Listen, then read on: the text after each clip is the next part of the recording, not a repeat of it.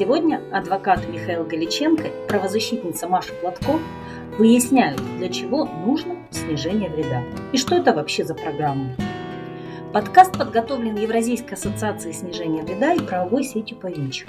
Мы не пропагандируем употребление наркотиков и считаем это личным выбором человека.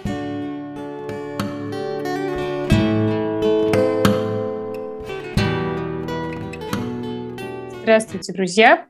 Сегодня э, мы с Михаилом Галиченко будем говорить о э, снижении вреда, о том, что это такое, как это появилось, как этот подход менялся и где и в каких странах он а, работает эффективно и хорошо применяется, а где-то применяется с трудом или не применяется совсем. Добрый день. И, да, привет, Миша. Я бы, наверное, хотела начать с того, что я когда готовилась к подкасту, читала как раз историю этого движения, и что сейчас мы очень много говорим о том, что снижение вреда надо уходить от того, что снижение вреда это только ВИЧ, да, что нам нужно подходить к этому более глобально. И было вот для меня было интересно, что эта дискуссия на самом деле идет давно, она вот не сейчас началась, что снижение вреда так не называлось, но как концепция, да, оно возникло в 60-е, 70-е годы, как мы говорили в одном из подкастов, как э, такое противодействие, противодействие той репрессивной политики, которая началась в отношении наркотиков и людей, которые наркотики принимают. И были активисты, социальные работники, врачи, и политики, и они выступали против, это не называлось снижением вреда, но это было очень близко по духу. А потом, когда в 80-е годы появился ВИЧ, тогда уже это стало называться снижением вреда э, снижением рисков от употребления наркотиков как раз в контексте передачи ВИЧ. И так потом исторически сложилось, что и все финансирование на эти программы, да, и какое-то как сказать, обоснование введения этих программ, оно все свелось в конечном итоге к передаче э, ВИЧ и к противодействию передаче ВИЧ. Но сейчас и на самом деле еще в 70-е годы в Нидерландах уже начали думать о том, насколько э, законы, существующие в стране, да, насколько они соразмерны и насколько они в, в, отражают как бы, лучшие интересы общества.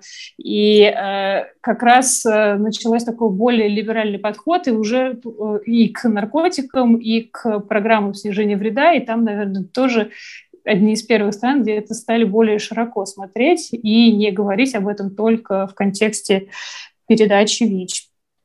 Ну да, у нас э, есть э, целый ряд, э, скажем так, претензий к тому, с чего снижение вреда начиналось, через что снижение вреда прошло и в каком состоянии снижение вреда находится сейчас. На мой взгляд, общий подход к тому, что снижение вреда – это только контекст ВИЧ-инфекции, его нельзя называть правильным или неправильным, его нет. Это довольно придуманная конструкция людей, которые знают о снижении вреда только в контексте ВИЧ, и это как раз недостаток знаний людей, в этом проблема. Снижение вреда – это совершенно нормальная часть жизни человеческого общества, когда есть э, вполне себе нормальное э, осознание того, что целый ряд вопросов и проблем – нельзя устранить полностью. Необходимо работать с этими вопросами и проблемами, и э, негативные проявления того или иного процесса Э, требуют снижать вред. Ну вот весь рабочий процесс, если мы возьмем там, промышленность, да, индустриализацию, это всегда сопровождалось техникой безопасности. И техника безопасности не что иное, как снижение вреда. Вот в чистом виде. Одень каску, там, одень соответствующую одежду, перчатки. Там. Здесь э, делай так, чтобы вред возможно снизить. Вот здесь вот этого не делай, чтобы вред снизить. А другой прекрасный пример – это авто промышленность и то, что мы называем безопасность дорожного движения. Это в чистом виде снижение вреда. Мы не можем отменить транспорт полностью, а мы не можем отменить то, что мы называем там скорость. Да? Постоянно пытаемся разогнать свой автомобиль до какой-то э, очень высокой скорости. Но одновременно мы усовершенствуем систему безопасности, которым в чистом виде является снижением вреда. Подушки безопасности, ремни безопасности, разного рода конструк- конструктивные решения. Снижение вреда. Весь спорт – вот спорт сам по себе, любой вид спорта возьмем, без исключения, ну, может, за исключением там шахмат, да, а, вот контактные виды спорта, командные виды спорта, там лыжи эти все горные, а, езда на э, лошади, э, весь э, спектр вот подобных видов спорта – это спорт, связанный с травмами. Но ну, мы не запрещаем спорт, мы снижаем вред от того негативного проявления видов спорта, который каждому виду спорта присущ. Как мы это делаем? Каски, всевозможные усовершенствования с точки зрения одежды и так далее, и так далее. Ну вот дальше я не хочу просто перечислять. Мне кажется, очевидно, что снижение вреда – это часть нашей жизни, и это не только вопросы о том, как бы снизить вред от наркотиков для того, чтобы противодействовать ВИЧ-инфекции. Да, но мне кажется, что интересно, что очень распространенным стереотипом в отношении с программ снижения вреда является то, что если ты даешь людям шприцы, если ты даешь им чистый инструментарий для употребления, ты таким образом нормализуешь употребление и говоришь, что вот, действительно употребляйте, э, ничего в этом страшного нету, вот мы вам и шприц дадим, вот и колитесь скорее. И это такой один из самых, мне кажется, прям распространенных аргументов, которые используют люди, э, которые выступают против внедрения программ снижения вреда. А если уж говорить о программах заместительной терапии, Сейчас в основном это программы для потребителей опиатов. Это когда заместительная программа, это когда людям вместо уличных наркотиков дают медицинский препарат, опиоидно содержащий. В каких-то некоторых странах есть даже чистый медицинский героин, который дают людям, да, но там есть разные линейки препаратов, и метадон, и бупринорфин, и морфин, насколько я помню. И здесь говорят, ну вы что, вы позвольте, мы, значит, людям за наши бюджетные деньги сами даем им этот наркотик. Ну что же это такое? Это употребление наркотиков – это нелегально, это порочно, это портит, не знаю, здоровье нации, а мы людям сами даем этот наркотик. И мне кажется, вот это такие основные стереотипы, которые мешают развитию программ и не дают политикам, например, активно заниматься лоббированием введения этих программ, потому что это горячие такие опасные темы в общественной дискуссии. Верно. А, опять же, вопрос, наверное, следует задавать э, тем, кто, или, скажем так, э, тому Э, дискурсу, который э, образовался в конце 60-х годов и был связан с созданием так называемого свободного от наркотиков мира. Это э, не основанная на реальности конструкция, которая, к сожалению, завладела умами большого количества людей, потому что она хорошо вписывалась в политический контекст – Э, того, что э, давно является основой популизма э, во многих странах, когда есть запрос на закон и правопорядок. Вот закон и правопорядок – это давняя традиция. Если вдруг вы видите, что плохо все в экономике, как правило, благодаря неуклюжим действиям правительства. Если вы видите, что э, там одна какая-то часть э, э, богатого меньшинства ограбила большинство, э, и это большинство совершенно недовольно, то э, можно, конечно, попытаться пройти в политику, говоря о каких-то сложных реформах, которые никто не поймет, в первую очередь, это же самое большинство, они не будут разбираться, они не будут понимать. А, для того, чтобы понятный язык какой-то использовать, давай используем язык а, ненависти, а, стигмы и вот всю негативность с текущей ситуации взвалим на какое-нибудь видимое меньшинство, мигранты, э, геи, э, потребители наркотиков, и применим излюбленный старый метод популизма – закон и порядок. Вот мы сейчас придем, наведем здесь порядок, и все э, э, снова зацветет и запахнет.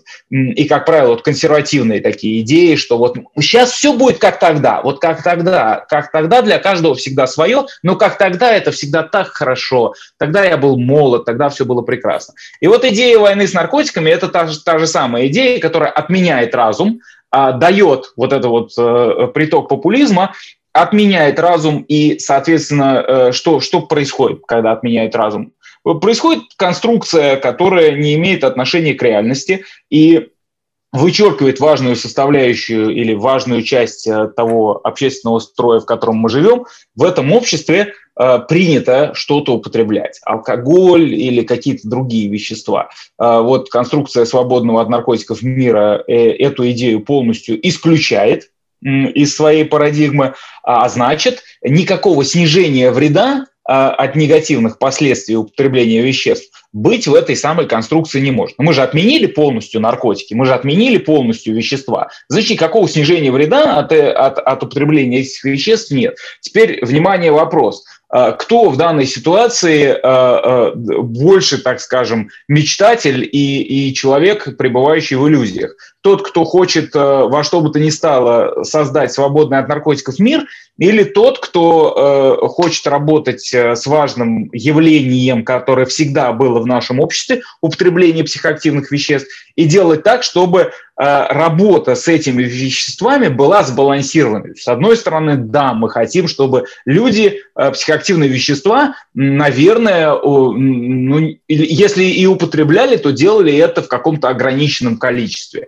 А, и, и уж те, кто употребляет, делали это безопасно. Ну, это первый шаг. А второй шаг, если уж мы и объявляем какие-то вещества запрещенными или какие-то проявления употребления этих веществ запрещенными, мы это делаем так, что не разрушаем саму саму основу общества. Не продолжаем насаждать ненависть, не продолжаем насаждать стигму, не разрушаем то, что мы называем основой современного общества, а именно э, уважение достоинства, прав человека и, и так далее. Да? Баланс важен везде. Так вот, том дискурсе, где есть вот эта вот война э, за свободный от наркотиков мир, никакого баланса нет. Там есть перевес неразумной популистской идеи, которая в итоге приводит к тем последствиям, которые мы сейчас видим. Тюремное население, ВИЧ-инфекция, гепатиты, э, расовая дискриминация и так далее, и так далее. В той системе, где есть баланс, там можно нивелировать, там можно правильно относиться и, и работать с проявлениями употребления психоактивных веществ, в том числе в контексте конкретной страны, в том числе в контексте конкретного, конкретной группы населения, экономических э, групп, ну и так далее, и так далее. Ну, знаешь, да, как мы уже говорили до этого в других подкастах, э, эти запретительные меры никак на количество людей, употребляющих наркотики, не повлияли. Меньше их не стало.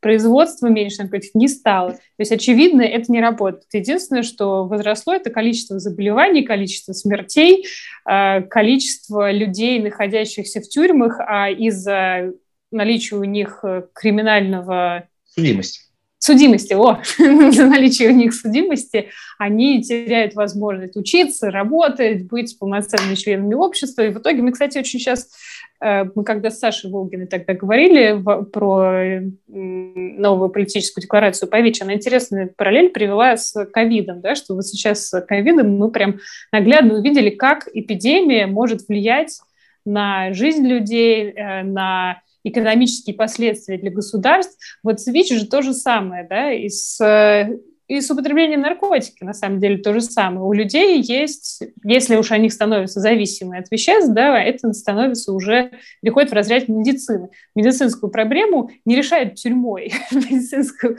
И наша задача помочь человеку, имея медицинскую проблему, дальше продолжать быть нормальным членом общества, нормальным в том смысле, что он будет максимально, насколько это возможно, здоров, активен, полезен и себе, и окружающим. И для этого и существует программа снижения вреда. Так что также еще интересно, что ты сказал про войну с наркотиками. Да, это интересно получается, что до 20 века наркотиков не боялись. То есть и традиции, и культура была употреблять, особенно каннабис, и даже много где у нас в регионе это тоже было, особенно в странах, например, производящих. А, и это было в культуре, и в деревнях это сейчас остается. В там, а, Латинской Америки там коку, коку выращивают. То есть везде где-то это было. Но в 20 веке резко все начали бояться. Но э, в отличие и была реклама даже в, тех же, в той же Америке, которая все это начала, была, рекламировали кокаин, и там э, полицейские в униформе, э, вот он употребляет кокаин для того, чтобы быть, не знаю, больше кейсов раскрывать, лучше работать, там, не знаю, вместо, лучше кофе.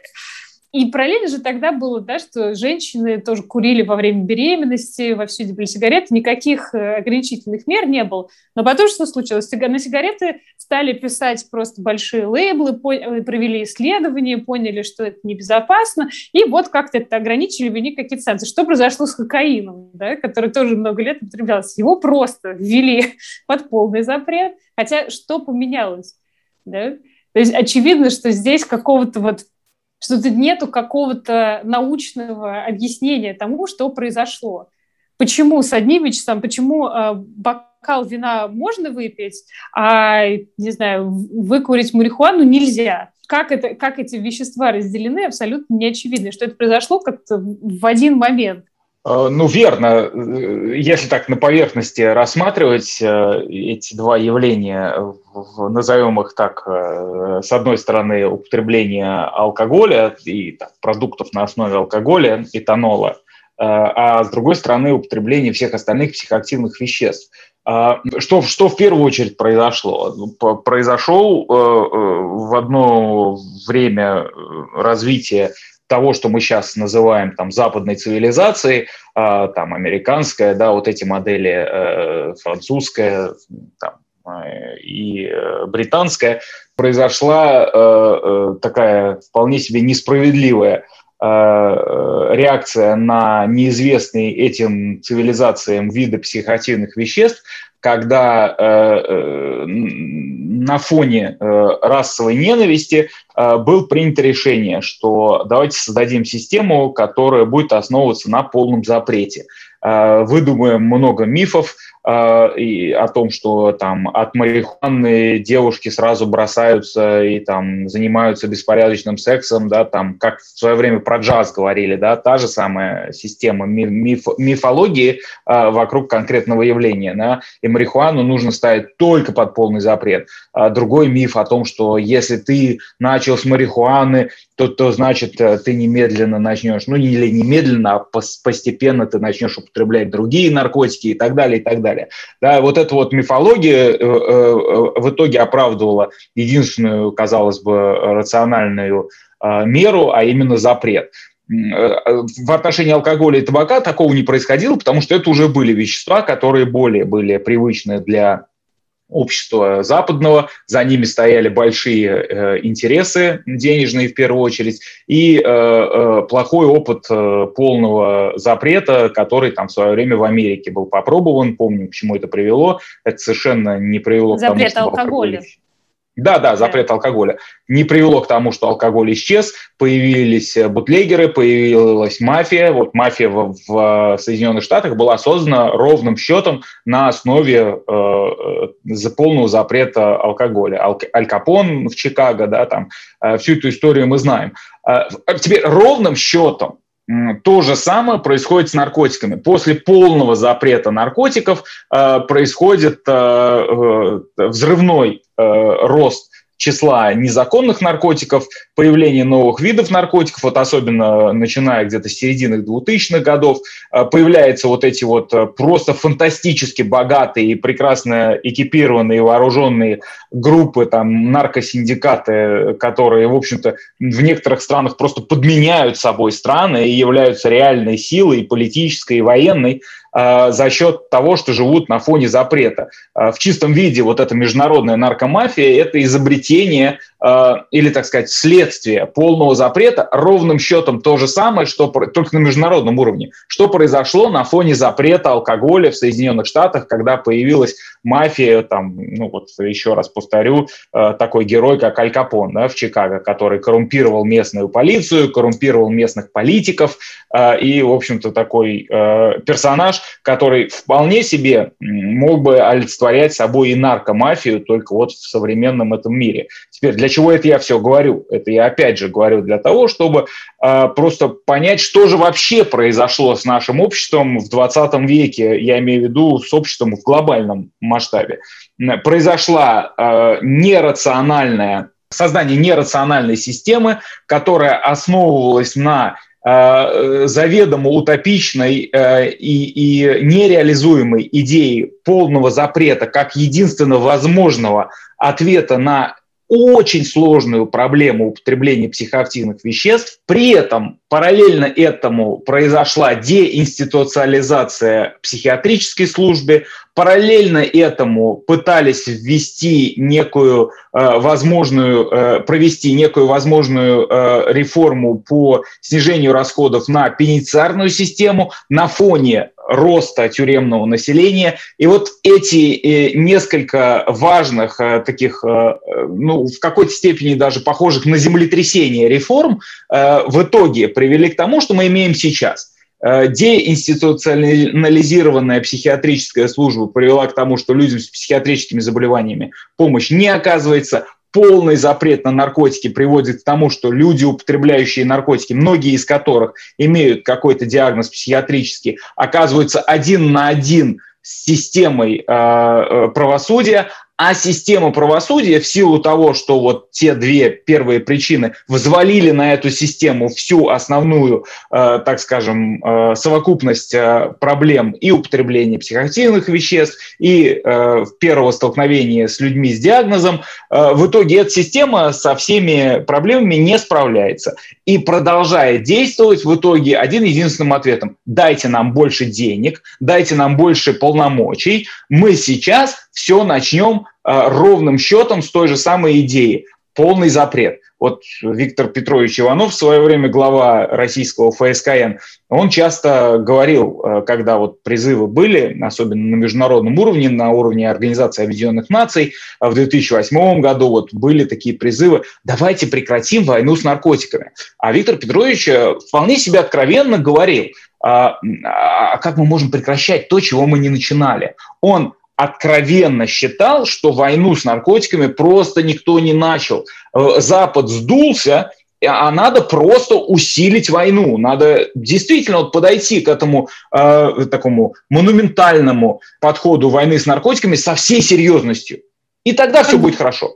Как да. Дутерте, просто отстреливать и все. Да, только хотел сказать, э, следующим персонажем такой на другом уровне, э, вот, Виктор Петрович все-таки он э, образованный чиновник был и вполне себе культурно подкованный, а другой, ну, такой дикарь, да, с теми же самыми идеями, это господин Дутерта из, из Филиппин. И, и, и вот эта его дикость, она просто приводит к тому, что как человек без царя в голове, да, когда у человека нет тормозов внутри его собственной вот этой вот системы мира. Он считает, что война с наркотиками – это действительно должны быть массовые убийства. И вот реально то, что он делает у себя в Филиппинах, он просто совершает массовые убийства.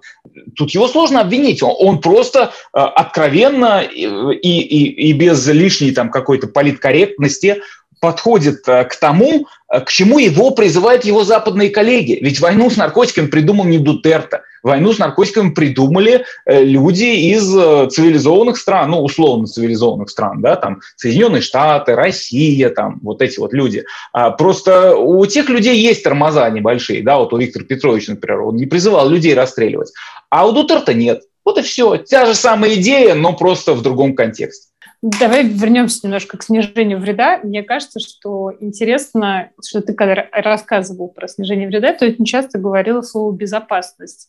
И что снижение вреда – это во многом это про безопасность, а также про человеческое достоинство. Да? То есть зачем нам нужно раздавать людям шприцы, да, чистый инструментарий, для того, чтобы снизить риск развития серьезных заболеваний, для того, чтобы снизить риск передачи ВИЧ. Я имею, для, зачем нужно предоставлять, например, курительные наборы, как это делали, мне кажется, в Иране, когда людям ходили и раздавали трубки для курения, для того, чтобы они переставали употреблять инъекционно и начинали курить. Потому что, да, они понимают, что люди употреблять не перестанут, но хотя бы они это будут сделать более безопасно. Да? Зачем нужна заместительная терапия? Для того, чтобы люди перестали нарушать закон в поисках нелегальных наркотиков, для того, чтобы они перешли в систему э, как медицины, в, и, и это поможет им стабилизироваться, это вывезет их из нелегального употребления, это поможет им э, обратно вернуться в стабильное состояние, там, жить, работать и принимать заместительную терапию, как это часто сравнивают с э, инсулином у диабетиков. Да, они будут употреблять это всю жизнь, да, у них есть зависимость, медицинский диагноз. Вот они будут пить свою заместительную терапию и жить полноценными членами общества. Мне кажется, что вот эта идея, она ее, они нужно говорить как можно чаще, чаще, да, потому что людям не очень понятно, зачем это все нужно.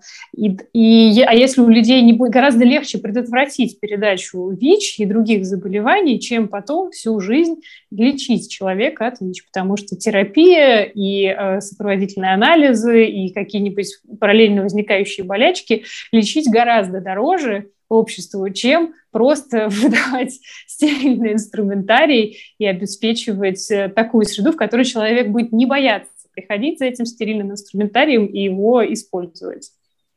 Ну да, здесь просто уже дополнять-то особо нечего, потому что, э, да, подход э, скажем так, давай зайдем с точки зрения безопасности. Безопасность хорошо продается, да, поэтому безопасность, наверное, и стала одной из основ, по которым снижение вреда как подход Э, пошло в сторону того, чтобы э, снижать количество э, людей, живущих с ВИЧ, ну, имею в виду снижать количество передачи ВИЧ-инфекции, да, чтобы люди меньше ВИЧ-инфекцию получали. Потому что, с одной стороны, ну, наверное, так понятней, с одной стороны, есть в кавычках ужасы наркомании, а с другой стороны, есть, э, опять же, в кавычках, ужасы ВИЧ-инфекции.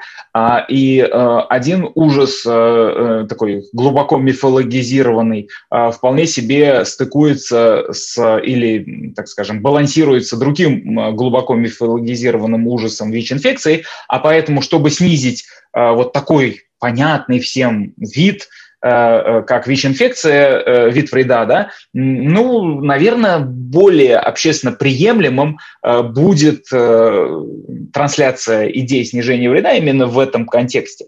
Хотя, на мой взгляд, если уж и говорить в таком более широком общественном формате о снижении вреда, я бы даже начинал говорить о снижении вреда не столько как ответ на там, ВИЧ-инфекцию, гепатиты и прочие виды вреда, который в первую очередь э, о безопасности. А я бы начал говорить о более глубоком диалоге, когда мы говорим о том, что э, э, наше общество построено на идее уважения достоинства каждого. Мы пытаемся сейчас выстроить такое современное общество, которое не будет подвержено рискам Третьей мировой войны, Э, а с чего началась Вторая мировая война? Началась она с того, что в Германии э, люди были готовы из-за проблем экономического характера, в первую очередь, из-за уязвленного национального достоинства, были готовы отказаться от э, личного достоинства и отдать это самое личное достоинство, обменять на идею там, расового превосходства и вообще на идею э, вот этого вот возврата э, Германии э, в былое величие. А, ну, это в итоге превратилось в то, что мы знаем, да, э, большое количество, большие миллионы жертв. Так вот, если говорить сейчас о э, э, идее того, что уважение человеческого достоинства – это основа современного общества, то снижение вреда – это в чистом виде работа на эту идею. Потому что мы, с одной стороны, понимаем, да, психоактивные вещества, особенно там такие аддиктивные, как, например, героин там, или табак, или алкоголь, или кокаин, ну вот эти э, психоактивные вещества, они в своих э, последствиях весьма опасны. Одновременно с этим мы понимаем, что есть много людей, много это миллионы, много людей в каждой стране, которые э, хотя бы один из этих видов психоактивных веществ употребляют. И сейчас, наверное, правильнее говорить о том, что нормальность человеческого общества – это употребление психоактивных веществ. Я это знаю по себе. Я вот ничего не употребляю, кроме кофе, да, вот. И это уже, ну, это вот мой, мой, мой образ жизни там с возраста 21 лет. И я могу по себе сказать, я ненормальный, у меня, э, ну, ко мне отношение именно такое. Все мои друзья, все мое окружение и все что-то употребляют. Если я что-то не употребляю, то я скорее ненормальный, а не общество э, э, там ненормальное, где употребляют. Вот точно могу сказать. возвращаясь к теме снижения вреда, то есть правильный рациональный подход к тому, чтобы уважать достоинство каждого, это делать так, чтобы система запретов и система возможных действий общества по отношению к, тому, к той или иной угрозе выстраивалась бы на том, чтобы достоинство не уничтожать. А, значит, если у человека есть э, какое-то отношение к своему здоровью, к образу жизни, которое скорее присуще нашему обществу, то э, нужно выстраивать такие системы, которые это достоинство уважают. Если у человека зависимость или проблема на употребление наркотиков, то не нужно полностью вычеркивать эту часть его личности из его жизни, потому что это, скорее всего, приведет просто к унижению человека. Рано или поздно э, человек либо сам начнет себя стигматизировать, либо его окружение начнет его стигматизировать. Ничего хорошего из этого не выйдет. Общество начнет э, жить системой, где во главе угла стигма, дискриминация, э, ненависть. Э, вместо этого создается общество, где снижение вреда является основой, оно э, базируется на уважении э, к достоинству каждого, где каждый уважает достоинство его окружения, зная о том, что его окружение уважает его достоинство, такое общество добрее, более э, подвержено тому, что мы называем э, примирению. э, разных интересов. Это общество более гибкое, оно правильно понимает э, все те угрозы, которые внутри общества постоянно присутствуют. И э, снижение вреда как раз и позволило бы, и мы это видим, допустим, в Канаде, там сейчас начинается последние два десятилетия в Соединенных Штатах, переосмысление вопросов э, работы с наркотиками именно на этой основе. Когда мы видим, что Слушайте, ну, наркотики – это очень серьезная проблема расовой дискриминации, очень серьезная проблема бедности. Давайте все проблемы решать в совокупности, не вычеркивая из этого уравнения тех самых людей, которые с этой проблемой сталкиваются, что называется, лицом к лицу уважая в первую очередь их достоинство. Как только люди начинают чувствовать, что их достоинство уважают, эти люди сами начинают стремиться к тому, чтобы в том числе себя, э, скажем так, настраивать на более полезные э, для конкретного общества, более приемлемые э, формы поведения. Это правильный подход гражданского общества. Так создается гражданское общество, общество граждан. А граждане – это люди, которые живут в том числе на благо общества. В тех обществах, где единственной формой управления является запрет – и, как правило, запрет совершенно бестолковый, не имеющий отношения к э, реальности э, и, и преследующий какую-то утопичную цель, э, этот запрет ничего другого, кроме стигмы, дискриминации и взаимной ненависти к друг другу не несет. Такие общества совершенно не гибкие, и э, рано или поздно происходит какая-то нехорошая, так скажем, катастрофа, которая пытается привести общество назад к балансу. Мы о таких обществах знаем, но я приводил уже Германию. Я хотела сказать, Миш, что кофе тоже психоактивное вещество, так что не говори, что ты ничего не употребляешь. Я поэтому искал, кроме кофе, да. Кроме, кроме кофе, кофе, да. И, и кофе, что интересно, тоже было запрещено. Не помню, в Египте или в Турции когда-то, когда запрещали даже кофейные параферналию и ходили по домам и наказывали. Так что да, не только с алкоголем были такие запреты, даже с таким ставшим абсолютным повседневным сейчас веществом, как кофе. Да, мне, мне кажется, что очень интересно, я согласна абсолютно, что снижение вреда – это как концепция, да, оно, она про человеческое достоинство, а программы снижения вреда мне кажется, по крайней мере, исторически так сложилось, в основном заправлены на людей, которые находятся в тяжелой жизненной ситуации. И поэтому программа снижения вреда – это не только медицинские услуги, но это и социальные услуги, это социальные работники, это психологи, это юридические консультации, это сопровождение людей, это помощь и поддержка тем, кто уже оказался вместе со своим заболеванием фактически один на один у него появились сопутствующие проблемы. И также я хотела бы сказать, что незнание, да, вот этот полный запрет, оно порождает неграмотность и более опасное поведение. То есть, когда идет полный запрет, людям негде взять информацию и проверить информацию, и узнать ее, э, что она действительно правильная, и что на нее можно опираться, и люди боятся обратиться за помощью, да, что ни к чему хорошему ни запрет, запреты не приводят. Хороший пример того, как э, запрет работает э, против идеи э, уважения достоинства, а главное против разума. Это места лишения свободы, с которыми происходит постоянный диалог во многих странах о необходимости все-таки снижения вреда как программ, чтобы они были в местах лишения свободы. Потому что в местах лишения свободы есть люди, употребляющие наркотики. Ну, во-первых, те, кто в места лишения свободы попадает за преступления, связанные с наркотиками, очень часто сами употребляют наркотики и употребляют их до степени проблемного употребления или вообще зависимости. Бывает часто зависимость не диагностирована.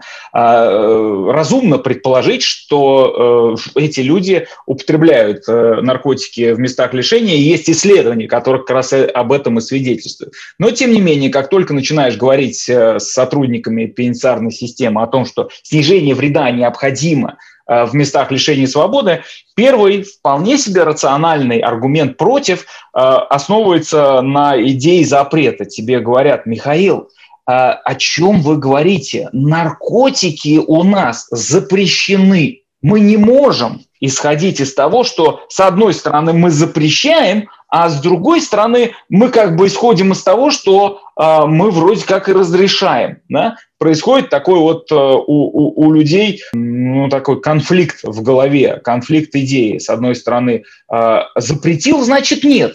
Но если же я запрещаю, значит этого нет. А, а с другой стороны, э, а, да нет, я допускаю, что это есть, и поэтому снижение вреда. На мой взгляд, никакого конфликта тут особого нет есть э, именно э, борьба идеологий, которые, в общем-то, можно уместить э, в одном даже закрытом учреждении, когда есть общее осмысление этого довольно странного явления. С одной стороны запрет, а с другой стороны допущение снижения вреда. Допустим, ну вот возьмем закрытое учреждение, конкретное, допустим, колонию. А, ну, в этой колонии, если распространять информацию о том, что наркотики запрещены, наркотики э, э, – это вещества, которые э, очень часто связаны с определенными видами вреда. Ну, показали вред обществу, вред семье, вред себе.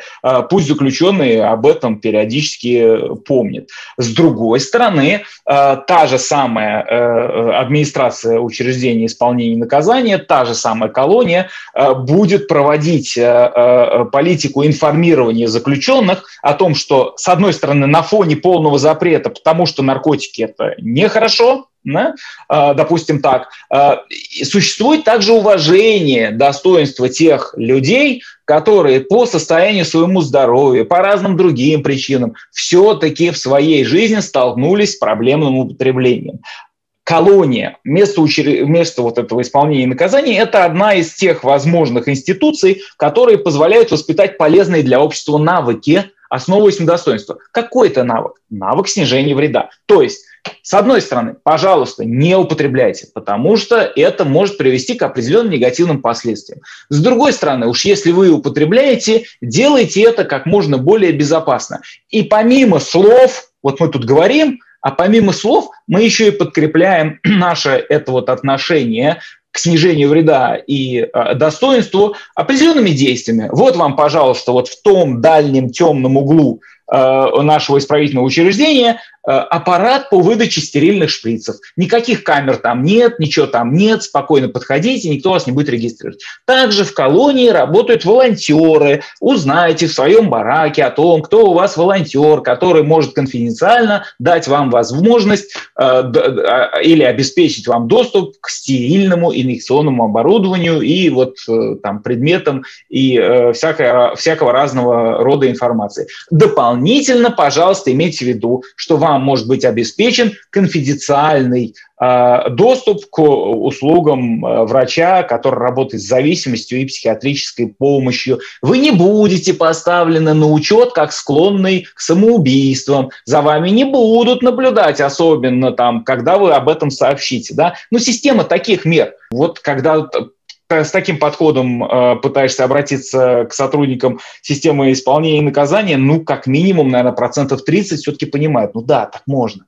Не все, сразу говорю. Есть люди, которые просто не готовы даже это слушать.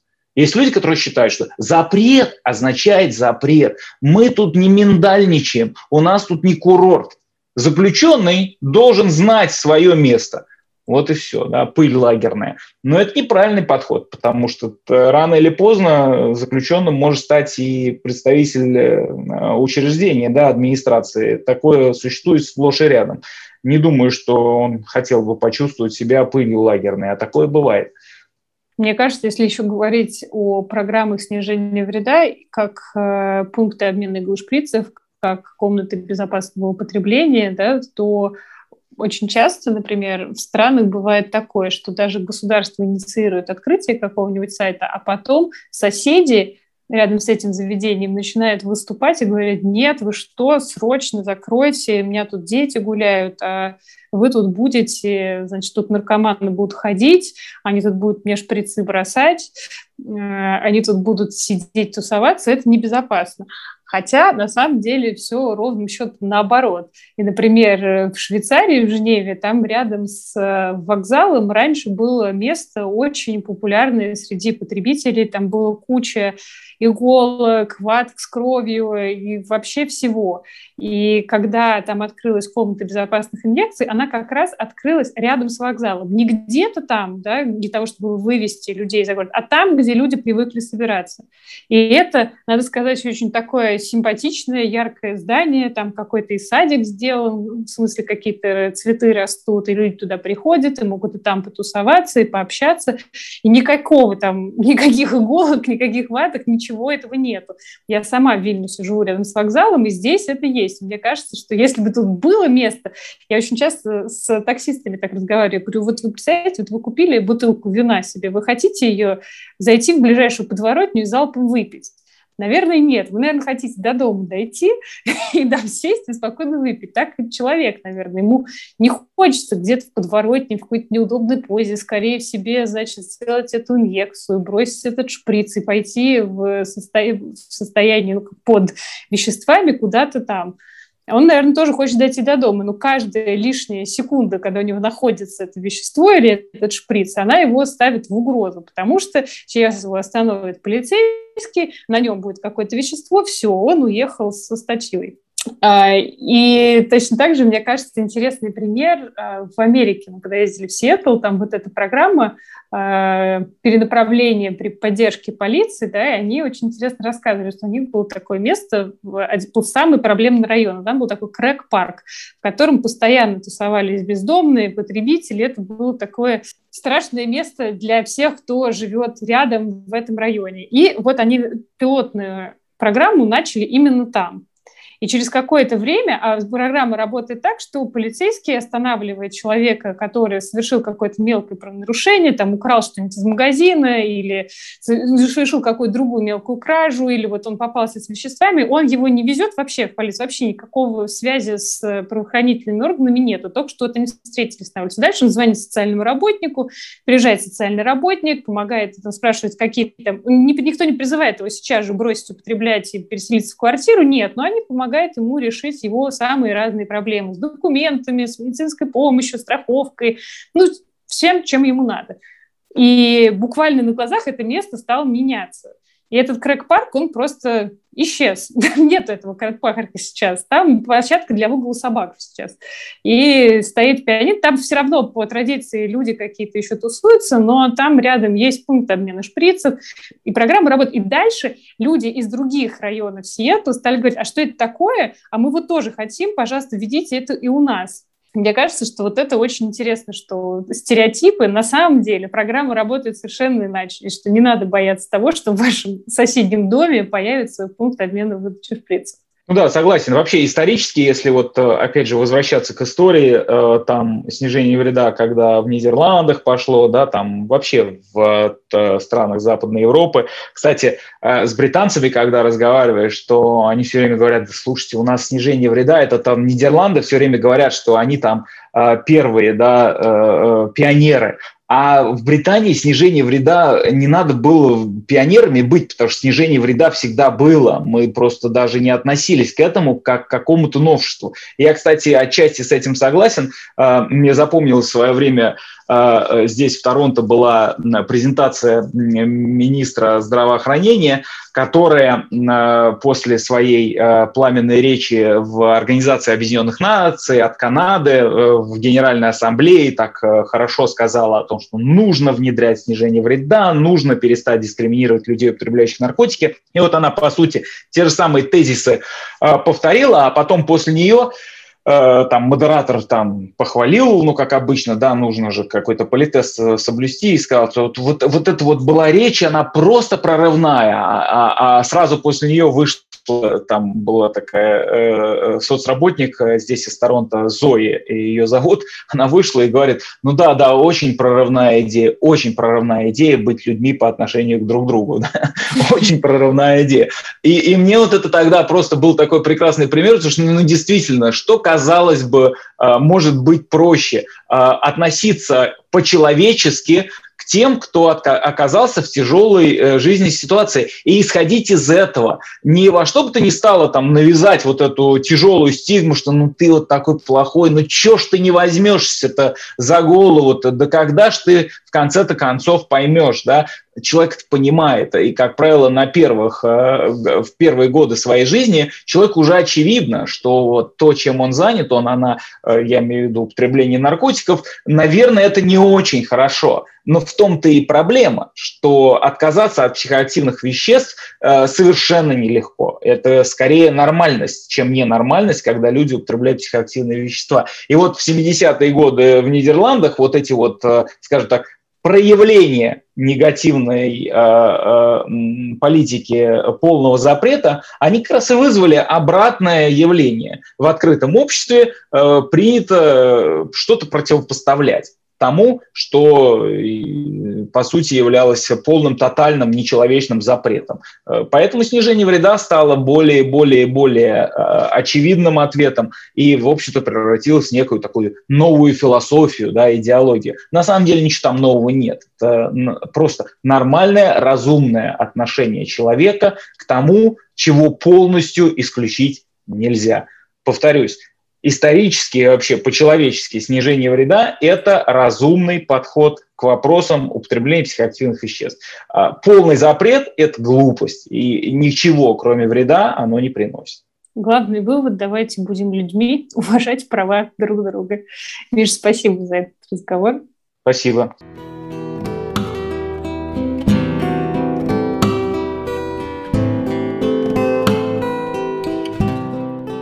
С вами была наркопрагматика. Сегодня адвокат Михаил Галиченко и правозащитница Маша Платко вспоминали историю снижения вреда и мифы с ним связаны. Мы все последнее время много думаем о безопасности и последовательно снижаем вред от опасных видов спорта или от рисков, возникающих при вождении автомобиля.